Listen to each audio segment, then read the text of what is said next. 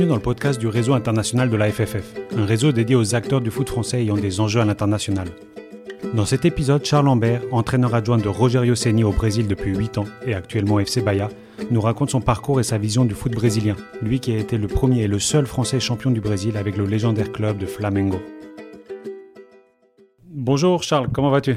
Très bien, je te remercie Hugo, je vais très bien. Ouais, trop bien, ça, ça fait plaisir. Est-ce que on va se lancer directement dans la discussion. Est-ce que tu peux te, te présenter rapidement? Alors, euh, Charles Ambert, originaire de, des Hauts-de-Seine en Ile-de-France et euh, entraîneur adjoint donc de Roger Ayoseni au sein du club de EC Bahia, membre du City Football Group depuis deux mois.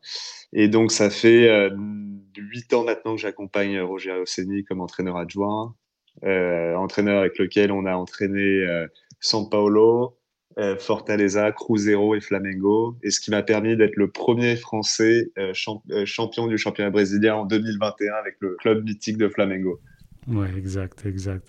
Parce que euh, Rogerio euh, Ceni, une légende en tant que joueur, c'était un gardien. Vas-y, raconte-moi un peu le Rogerio Ceni. Bah, Rogerio Ceni, pas plus tard que euh, donc nous on, on, a quitté le club de San Paolo en avril 2023 et on vient de, reprendre le club de, de comme je viens de le dire, il y a une quinzaine de jours. Donc ça m'a permis durant cinq mois de rentrer en, en Europe et j'ai fait un tour euh, d'Europe des clubs. J'ai passé une semaine en Italie, en Espagne, en Grèce, en Turquie, au Portugal et j'ai rencontré plein d'entraîneurs, de, directeurs sportifs et de présidents. Et euh, ce qui m'a impressionné, c'est que, euh, bon, il est certes très connu en Europe du Sud, mais en France, j'ai discuté avec plusieurs euh, entraîneurs, directeurs sportifs qui ne le connaissaient pas. Et je dois avouer que je suis un peu tombé de, de ma chaise quand j'ai parlé à des, des directeurs sportifs qui ne le connaissaient pas, parce que c'est quand même le gardien de but qui a mis le plus de buts dans l'histoire du football. Il a euh, 7 ou 8 euh, records à son actif. Euh, c'est le joueur qui a représenté la même équipe le plus de fois dans l'histoire du football, le joueur qui a été le capitaine de la même équipe le plus de fois dans l'histoire du, football. Il a gagné la Coupe du Monde en 2002 au Japon et en Corée du Sud avec le Brésil. Il a gagné deux Coupes Libertadores. Il a été gagné la Coupe du Monde des clubs en 2005 avec San Paolo contre, contre Liverpool euh, contre l'équipe de Steven Gerrard. Donc voilà, il a, il a. Et étonnamment, en France, on connaît beaucoup plus Chilavert, euh, le Paraguayen, dû à sa participation à la Coupe du Monde 98. Mais euh, pour, pour, pour petit, petit souvenir, Chilavert n'a mis que 62 buts, tandis que Roger Ossani en a mis 131. Donc il a presque mis le, double de buts de Chilavert. on ne peut pas comparer. Ouais, c'est impressionnant, c'est impressionnant. Et c'est vrai que c'est pas un nom en France qui est resté dans l'histoire. Et euh, bah, peut-être ça veut dire beaucoup sur, euh, sur comment on regarde le foot brésilien. Tout à fait. Mm -hmm. Exactement. Mmh. Exactement. C'est assez symbolique. bon, et euh, avant de, de rentrer sur le sujet un peu de, de, justement de ce foot brésilien, tu es adjoint depuis, depuis tant d'années de, de Rogerio. rapidement aussi, comment tu l'as rencontré Pourquoi Parce que toi, tu n'avais pas d'expérience d'entraîneur euh, en Europe. Donc, voilà, toi, tu as un peu un parcours atypique. Comment tu l'as rencontré? Comment tu es devenu son adjoint? Je sais que c'est long l'histoire, mais on va essayer d'être assez succinct. l'a fait euh, de manière rapide. J'ai travaillé lors de la, pour le comité d'organisation de la Coupe du Monde euh, 2014 au Brésil en tant qu'agent de liaison de la délégation du Cameroun. Et après, après, j'ai travaillé pour la Fédération brésilienne de football dans l'organisation des matchs amicaux. Et lors de la Coupe euh, Copa América Centenario en 2016 aux États-Unis, exactement, j'ai rencontré Roger Osseni qui venait de prendre sa retraite. Et on est allé en Europe passer deux mois pour passer des diplômes en Angleterre et rencontrer euh, des entraîneurs euh, de première ligue, notamment Claude Puel qui a fait euh, une participation que à laquelle j'ai assisté récemment avec toi, qui était à Southampton, qui nous a merveilleusement bien reçus. Et donc voilà, pour échanger avec des entraîneurs, des voir des sessions d'entraînement. Et on a rencontré Michael Bill, qui était à l'époque l'entraîneur des moins de 23 ans de Liverpool, qui malheureusement vient de se faire licencier par les Glasgow Rangers avant-hier. Qui, que Rogerio a beaucoup apprécié. Rogerio a pris comme premier adjoint ce, cet anglais Michael Bill et moi comme euh, traducteur de l'anglais de l'anglais au portugais pour, euh, pour São Paulo, club dans lequel on a débuté à travailler en 2017. Ok, donc là, il y a plein de c'est pour ça on va. Mais ça donne envie d'aller chercher un peu d'infos. Euh, c'est quoi? C'est du un feeling que tu as eu? Vous avez eu un bon feeling et c'est lui qui t'a dit Viens, on va, on, va faire ce tour d'Europe, viens, on va, on va passer nos diplômes. Comment ça se passe? Bah, C'est-à-dire que moi, donc, je, lui, je savais que les joueurs qui bah, venaient de prendre leur retraite, ils ont toujours une année où ils sont un peu euh, indécis, ils ne savent pas s'ils veulent devenir présentateur télé, s'ils veulent prendre une année sabbatique, s'ils veulent devenir entraîneur. Donc je lui ai dit voilà, euh, si tu veux, j'ai déjà vécu au Brésil, maintenant je vis en Angleterre, je parle portugais, je parle anglais, j'ai des contacts en première ligue. Si tu veux venir, ce sera un, plaisir de t'accompagner. Bien sûr qu'on a eu un bon feeling. Il a évidemment pris quelques références au sein de la Fédération brésilienne de football qui ont été plutôt positives. Il est venu et euh, voilà, on a développé une grande relation d'amitié. Et je pense une chose qui a beaucoup aidé, c'est que moi, je venais de me plaindre sur le fait que les Français ne le connaissaient peu. Mais pour être sincère avec toi, moi-même, je le connaissais peu aussi. Et donc, et donc ça, je pense que ça a joué en ma faveur aussi parce que de forcément quelqu'un qui le connaît moins est moins intéressé. Et ça, il a dû, euh, il a dû apprécier aussi. Ouais, c'est ça, c'est ça. Et, donc toi, tu as passé tes diplômes. C'était, c'était dans un plan de carrière, ça? Toi, tu voulais entraîner? Alors moi, euh, je travaillais déjà dans le football, mais euh, voilà, c'était plus euh, un concours de circonstances. On va dire que le coaching, la passion du coaching est venue avec euh, l'expérience et en, en le faisant.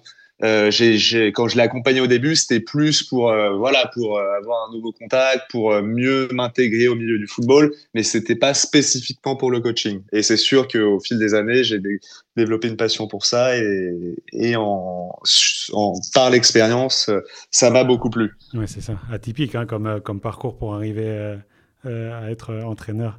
Bah, parlons parce que donc voilà podcast du, réseau international de la FFF donc beaucoup d'entraîneurs, euh, beaucoup de gens voilà, qui veulent savoir. Et c'est vrai qu'on ne sait pas exactement, on sait que c'est un grand pays de formateurs, comme la France, qu'il y a énormément de Brésiliens dans, dans, le monde entier, des joueurs qui s'expatrient très bien.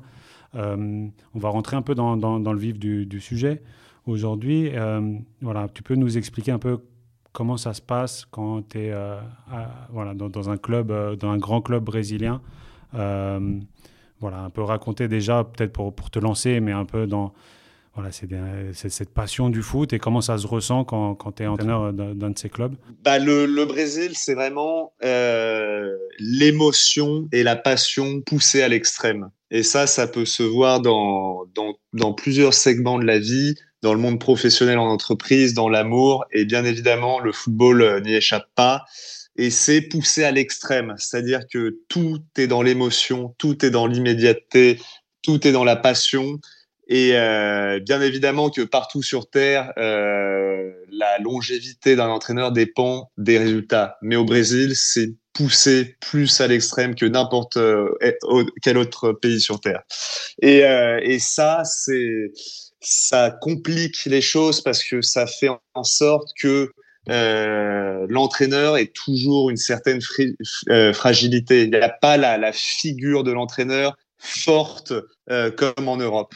Et ça, ça, ça installe une euh, voilà, il y y a, toujours une, une instabilité. L'entraîneur n'a jamais une grande visibilité malgré les titres, malgré l'expérience, euh, pour pour pouvoir imposer imposer ses idées. Les joueurs à, à 22, 23 ans ont déjà eu 10 entraîneurs différents, donc ils savent que c'est le premier fusible qui va sauter en, en, premier, et du coup, ça, ça complique les choses. Et ok, du coup, comment, comment, ça se passe face, face à ces joueurs, à ces jeunes joueurs, justement, pour, euh, pour faire passer euh, les messages? Euh, Non, bah, ça, pour, c'est l'ensemble de notre travail qui, qui nous permet d'avancer, de mettre les, d'instaurer une philosophie et de mettre des idées de place, une idée de jeu en place. Et il y a Rogerio qui a quand même été euh, durant 20 ans capitaine de son équipe, qui donc est un, un leader exceptionnel.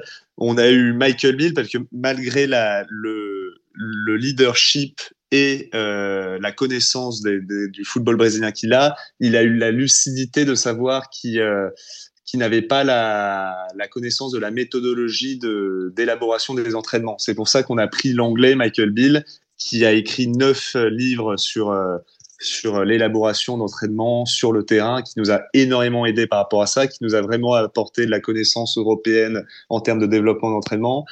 Et donc euh, ça, ça s'est bien complété l'un avec l'autre, et, euh, et c'est comme ça qu'on a avancé, qu'on a commencé à gagner des titres, qu'on a commencé à développer une philosophie de jeu.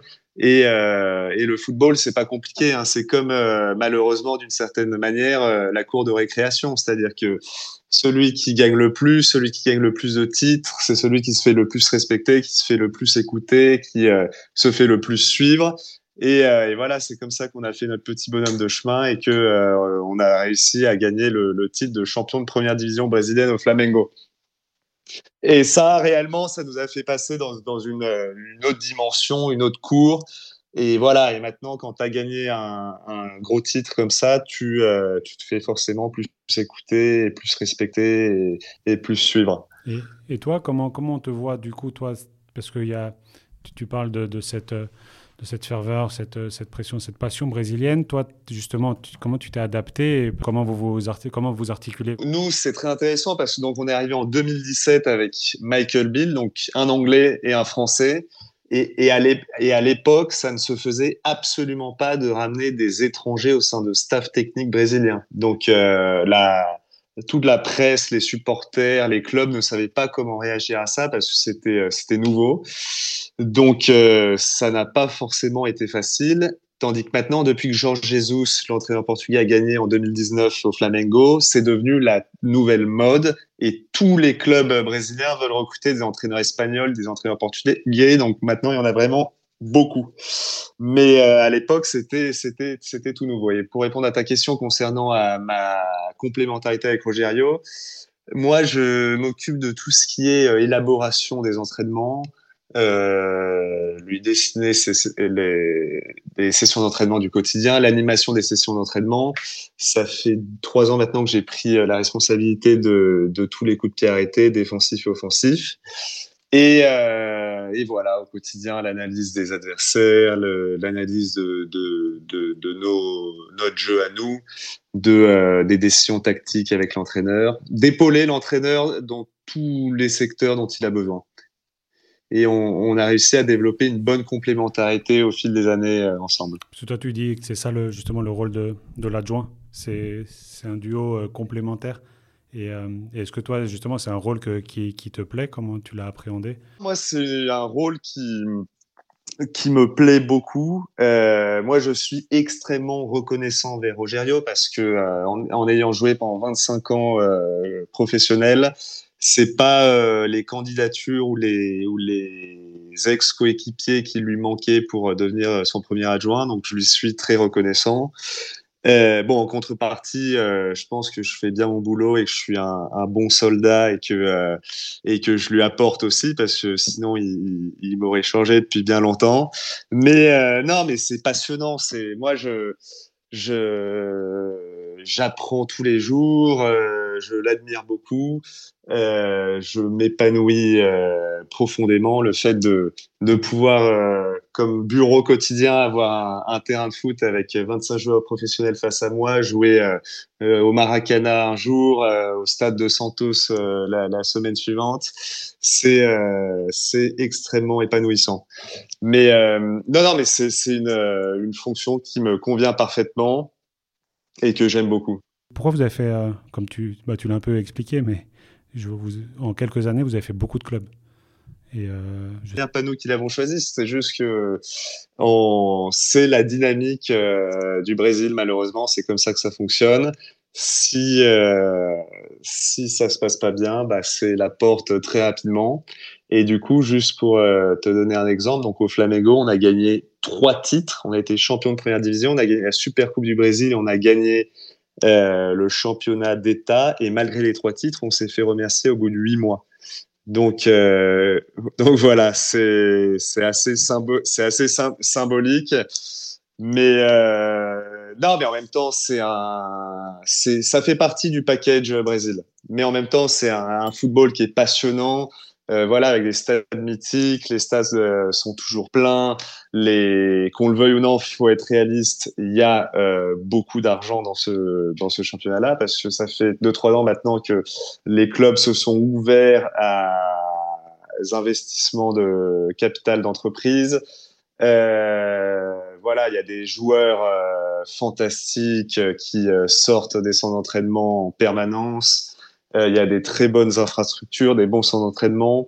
Donc voilà, c'est un, un, championnat qui apporte beaucoup d'avantages, mais il y a une, cette instabilité qui est un fait et qu'il faut devoir accepter malheureusement que, quand tu es entraîneur au Brésil, qui est encore plus instable que ça ne peut l'être en Europe ou dans d'autres euh, régions du monde. Mmh. Et toi, tu penses que justement un entraîneur au Brésil, après, il peut, il peut s'adapter partout? Bah, Je pense que ce, ce système-là, malheureusement, euh, pas les entraîneurs brésiliens. Parce que les entraîneurs brésiliens, ils sont bons. Ils, sont, euh, ils ont euh, des réelles capacités. Ils sont, euh, ils, sont, ils, sont, ils sont bons. Mais vu que le, les pays étrangers voient une telle instabilité, ils pensent que les clubs n'arrêtent pas de changer d'entraîneur parce que les entraîneurs ne sont pas bons. Donc, ils sont victimes de leur système. Alors qu'en réalité, ce sont des bons entraîneurs. Et du coup, c'est pour ça que c'est l'une des raisons pour lesquelles il y a malheureusement très peu, voire pas d'entraîneurs brésiliens en Europe et qui souffrent d'une mauvaise réputation en Europe. Mais pour les côtoyer pour, euh, et pour euh, travailler avec l'un, je peux assurer qu'il y a des très bons entraîneurs au Brésil. Qui sont très bien formés. Le système de formation euh, des, entraîneurs, il est, tu, tu, tu, tu toi, tu as passé des diplômes là-bas ou non? Non, moi j'ai passé mes diplômes d'entraîneur en, en Irlande du Nord. D'abord en Angleterre et puis en Irlande du Nord. Et, et Rogerio, pourquoi aussi il n'a pas fait ses, diplômes euh, euh, au Brésil et pourquoi il a, il a décidé de partir euh, aussi en, en, Europe pour les faire? Bah, C'est parce que, qu'on le veuille ou non, c'est en Europe, avec la Champions League, avec la Première Ligue, ah, avec les, grandes ligues européennes, hmm c'est euh, il y a plus de visibilité, il y a plus de compétitivité. Du coup, en, plus, on avait mêlé euh, la, le, les faits de passer les diplômes avec des visites d'entraîneurs euh, de, de clubs. Donc ça, ça avait été une réelle valeur ajoutée parce que toujours échanger avec des entraîneurs en poste ou non, c'est euh, afin d'acquérir de, de, nouvelles expériences, de nouvelles idées. C'est toujours très enrichissant. Mmh. Et euh, bah, c'est clair, c'est pour ça, c'est ça l'objectif aussi du du réseau, c'est ce, partage et euh, d'expérience. Et, euh, et, nous, parce qu'on a, nous, on a l'image du, foot brésilien euh, très, très technique. Est-ce que tu peux nous, nous, expliquer un peu comment tu arrives à, cadrer cette fantaisie avec aussi de la rigueur d'entraînement? C'est difficile de parler de quoi que ce soit par rapport au, au football, plus spécifiquement au Brésil, sans mentionner quatre éléments fondamentaux.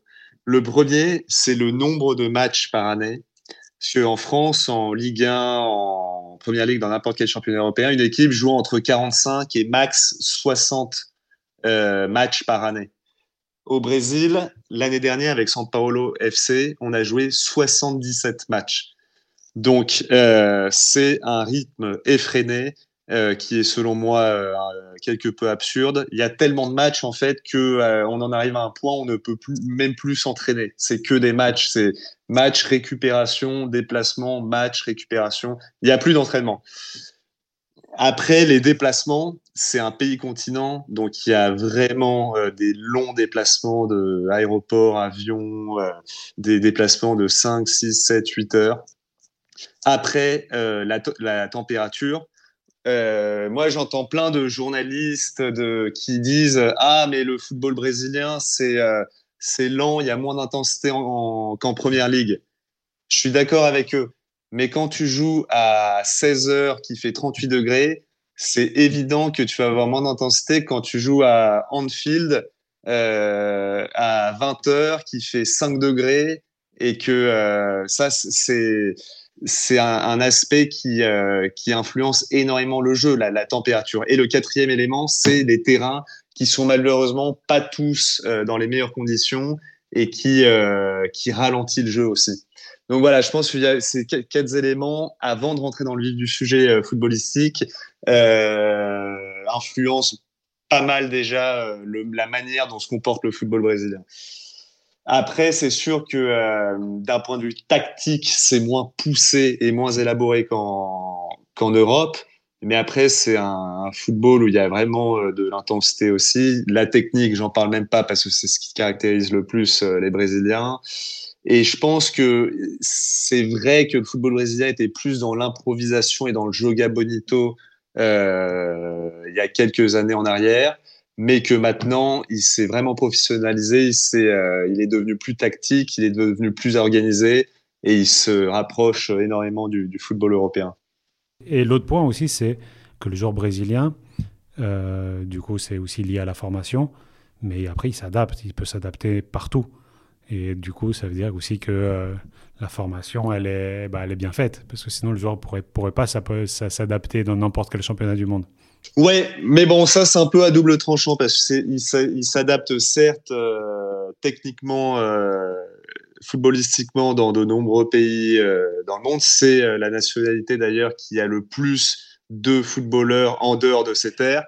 Donc ça, c'est clair que d'un point de vue footballistique, il s'adapte de partout. Cela étant dit, il a euh, ce qu'on appelle au Brésil la saudade, euh, qui est une, espèce de nostalgie qui, euh, qui tape très rapidement à la porte. Et si il n'est pas dans les bonnes conditions avec euh, des amis ou sa famille proche, avec sa nourriture brésilienne, avec, euh, il peut très rapidement aller beaucoup moins bien et, et vouloir rentrer au Brésil très vite. Donc, il faut faire attention. Ils s'exportent bien parce qu'ils jouent bien et qu'ils ont été bien formés footballistiquement, mais d'un point de vue psychologique et personnel, ils peuvent avoir des, des coups de moins bien très rapidement aussi. Je fais le parallèle avec les joueurs uruguayens et argentins qui, selon moi, euh, ont des capacités d'adaptation beaucoup plus euh, développées que les Brésiliens. Euh, pour aller jouer en Europe. Ouais, ouais, plus de relations avec l'Europe aussi, euh, culturellement. Exactement, exactement. Et ils sont plus, plus rigoureux, exigeants au quotidien et, et ils ont moins de, de, de, de fantaisie, de, de, magie technique, mais ils sont plus plus rude et plus, euh, plus exigeant euh, au quotidien. Et toi, c'est comment des fois où tu, tu dois t'adapter justement avec, cette, c'est avec les, Brésiliens, leur manière de, s'entraîner? C'est quoi un, exemple de quelque chose qui, qui pour toi est, difficile à accepter, mais c'est comme ça parce que tu es au Brésil? Est-ce que tu as, as, des exemples de, euh, de voilà, d'habitudes au Brésil qui peuvent encore bah, qui peuvent nous surprendre ou en tout cas qui sont très différentes avec nos habitudes ici euh, non, mais ce qui est intéressant, c'est que la culture brésilienne, par nature, est très euh, curieux.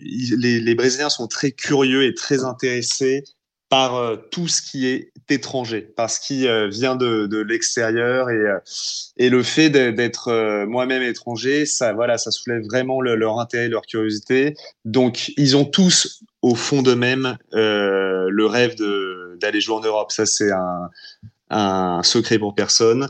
Et du coup, du fait que moi je suis européen et que je les entraîne et que euh, voilà, je je sois avec eux au quotidien, ça soulève beaucoup d'intérêt et, de, curiosité. Et du coup, ils, ils écoutent plus, ils, euh, ils, donnent, beaucoup, beaucoup, beaucoup, euh, beaucoup d'intérêt. Après, de choses, euh, de, choses, euh, non. Au final, c'est assez, c'est assez similaire. On, essaie toujours de dessiner euh, plein de, de, différences culturelles euh, autour des clubs de foot, de, des entraînements, mais au final, un, entraînement, c'est un, entraînement. Il n'y a pas tant de, choses différentes que ça. Mais par contre, là maintenant, euh, c'est aussi important. Donc là, tu, vous êtes rentré dans la Galaxy City qui a énormément de, de, principes de jeu, de une méthodologie bien spécifique, méthodologie d'entraînement bien spécifique. Comment c'est très récent pour toi, mais euh, voilà un nouveau monde aussi euh, pour vous, j'imagine.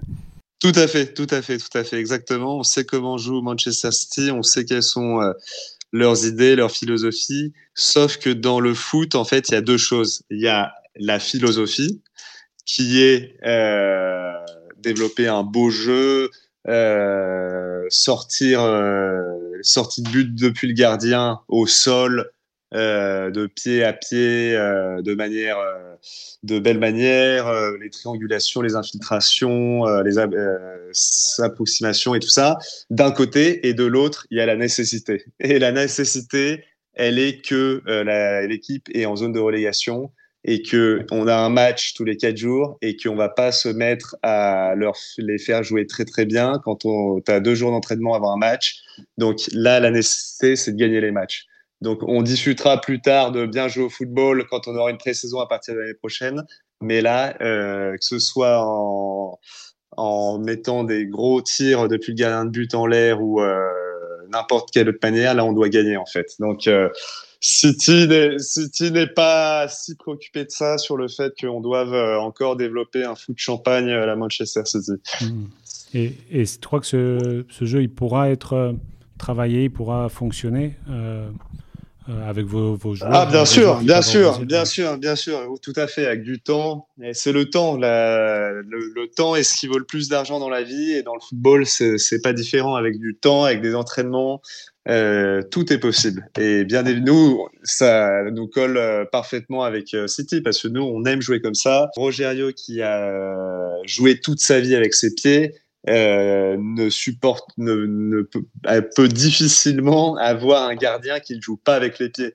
Donc, euh, ça, pour nous, le gardien est euh, le premier élément de construction du jeu. Il doit participer autant que les défenseurs centraux. Donc, bien sûr que quand on aura plus de temps, on va mettre ça en place. Mais là, on a une opération maintien euh, lors, des lors des 13 prochains matchs et c'est la, la, la grande mission les joueurs en général au Brésil, ils sont, euh, parmi les joueurs à Bahia, ils sont formés. Et c'est des joueurs qui viennent de la région où il y a beaucoup de mouvements de joueurs entre clubs aussi. Comment ça se passe là, bah, là, là euh, justement, du fait que ce soit une équipe City, il y en a beaucoup moins qui pourraient euh, y avoir dans un club qui n'est pas, qui n'appartient pas à un grand groupe comme ça. Parce que, comme on le sait, euh, le club City active tous leurs mécanismes de prêt. Donc, on a un joueur qui vient du New York City, on a un joueur qui vient euh, d'autres clubs euh, du groupe City. Donc là, très peu. Sur un effectif de 25 joueurs, on en doit avoir trois, 4 maximum qui viennent de l'État de Bahia. Donc, mais je pense que dans, enfin, je suis certain que dans d'autres clubs, par exemple au San Paolo où on était jusqu'au mois d'avril, sur un, effectif de 25, on en avait euh, la moitié qui venait de, de l'État de São Paulo. Mais bon, en, parallèle, c'est un club qui est plus formateur aussi. Donc voilà, il y a plusieurs éléments à chaque fois à mettre, à prendre en considération. Mais, euh, mais voilà. Est-ce qu'il y a de la place, tu penses, pour d'autres entraîneurs euh, français qui peuvent se poser des questions, qui se disent Ah, j'aimerais bien tenter ma chance, ou, ou même pendant le foot pro? Est-ce que euh, c'est un marché, comme tu dis, c'est en train de bouger. Est-ce que tu penses qu'il peut y avoir des, possibilités? Est-ce que et ma question sous-jacente, c'est est-ce que le, foot français est bien vu, la formation française est, reconnue au Brésil? Euh, Au Brésil, eux, ils fonctionnent énormément en... avec les modes. Avant, c'était les entraîneurs qui étaient plus âgés qui gagnaient des titres. Donc, tous les clubs voulaient recruter des entraîneurs qui étaient plus âgés. Après, il y a eu les entraîneurs jeunes générations qu'on commençait à gagner des titres, tous les clubs voulaient euh, recruter des jeunes. Et maintenant, comme j'ai dit tout à l'heure, il y a eu la mode des Portugais, des étrangers. Maintenant, tous les clubs veulent recruter des étrangers. Donc, s'il y a de la place, oui, il y a de la place. C'est la mode actuelle. Et euh, les, dès que les, présidents de clubs voient des, entraîneurs euh, européens, ils apprécient beaucoup. Donc euh, oui, il y a de la place. Après, comme on le sait, euh, entraîneur adjoint, entraîneur sont des places euh, plus prisées plus difficiles. Donc sans les contacts, sans les connaissances, c'est toujours un peu plus compliqué. Mais bien sûr que le foot français est bien vu. ils savent que la on est un excellent pays de, formation de joueurs. Ils savent que on a gagné euh, beaucoup de coupes du monde récemment. Donc euh, non, non, ils accompagnent beaucoup. D'autant plus euh, avec Neymar, qu'on le veuille ou non, le passage au PSG a ouvert les yeux des Brésiliens sur la Ligue 1 qui, de, méconnaissaient beaucoup. Donc voilà, voilà, voilà suivent et ils connaissent et ils savent que le, football français est, bien bon en termes d'entraîneur. Ok, bah, suite à ton passage, suite à ce podcast, tu vas avoir euh, une quantité d'entraîneurs français partout au Brésil. ah bah, ce, serait un plaisir. Ce serait, ce serait un grand plaisir. D'autant plus que maintenant, en plus d'un entraîneur adjoint, on a un joueur avec Dimitri Payet. On est, on est deux maintenant. C'est le premier Français de l'histoire à, à, jouer dans le championnat brésilien. On est à la lutte euh, avec eux pour le maintien en plus. Donc, euh, vu, vu qu'au Brésil, il y en a quatre qui descendent, Sur ça fait beaucoup. Sur 20. Ah ouais, ok. Ah ouais, c'est beaucoup pour finir aussi, euh, Bahia, sympa Si, si, si, si, non, mais je commence à avoir une bonne expérience au Brésil parce que vu qu'on a entraîné Flamengo, j'ai déjà vécu à Rio, à São Paulo, j'ai vécu à São Paulo, à Fortaleza également dans le nord du Brésil, au Cruzeiro, j'ai vécu à Belo Horizonte. Et ville, euh, ville, non, ville sympathique, ville sympathique, c'est vraiment le, le, le Brésil pur et dur, c'est la ville la plus africaine du Brésil. Euh, et, voilà, c'est une ville euh, pleine de folklore, pleine de couleurs. Et, euh, et non, non, il fait chaud, il fait beau, il y a la mer. Et c'est une ville très sympathique, mais qui sera sûrement plus sympathique en dehors de la zone de relégation. Ouais, la, la vie sera plus belle comme ça. Exactement. Bon, bah, en tout cas, bonne chance pour cette course euh, finale. Euh, on va suivre tes, tes, aventures, on va suivre tes, les, résultats euh, de Bahia et, et, on, va, voilà, on, va, on va espérer que, que tout aille bien et, et on va peut-être aussi espérer vous voir, peut-être un jour, un beau duo de franco-brésiliens dans un club en Europe, pourquoi pas Ah, bah, ce, ce serait notre souhait, c'est ce qu'on ce qu'on espère. Bah, bah, ok, bah, nous aussi alors. Et bah, à très bientôt, Charles, merci beaucoup. Hein. Merci beaucoup. Merci pour tout et à très bientôt. Au revoir. Merci Hugo.